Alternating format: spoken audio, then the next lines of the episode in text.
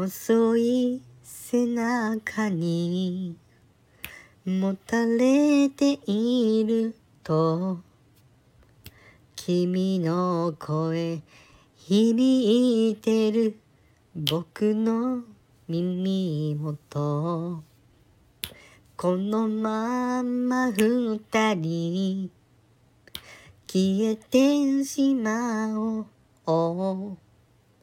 そう言って微笑んだ。君が切ない。ゆっくりと長い坂道。二人歩く。あと十歩街明かり。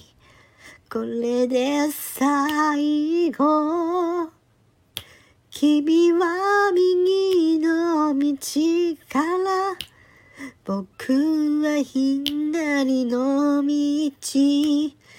この交差点でさよならするのさ。誰のために生きるか。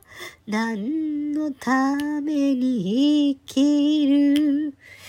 出会った頃から分かっていた君のためだと。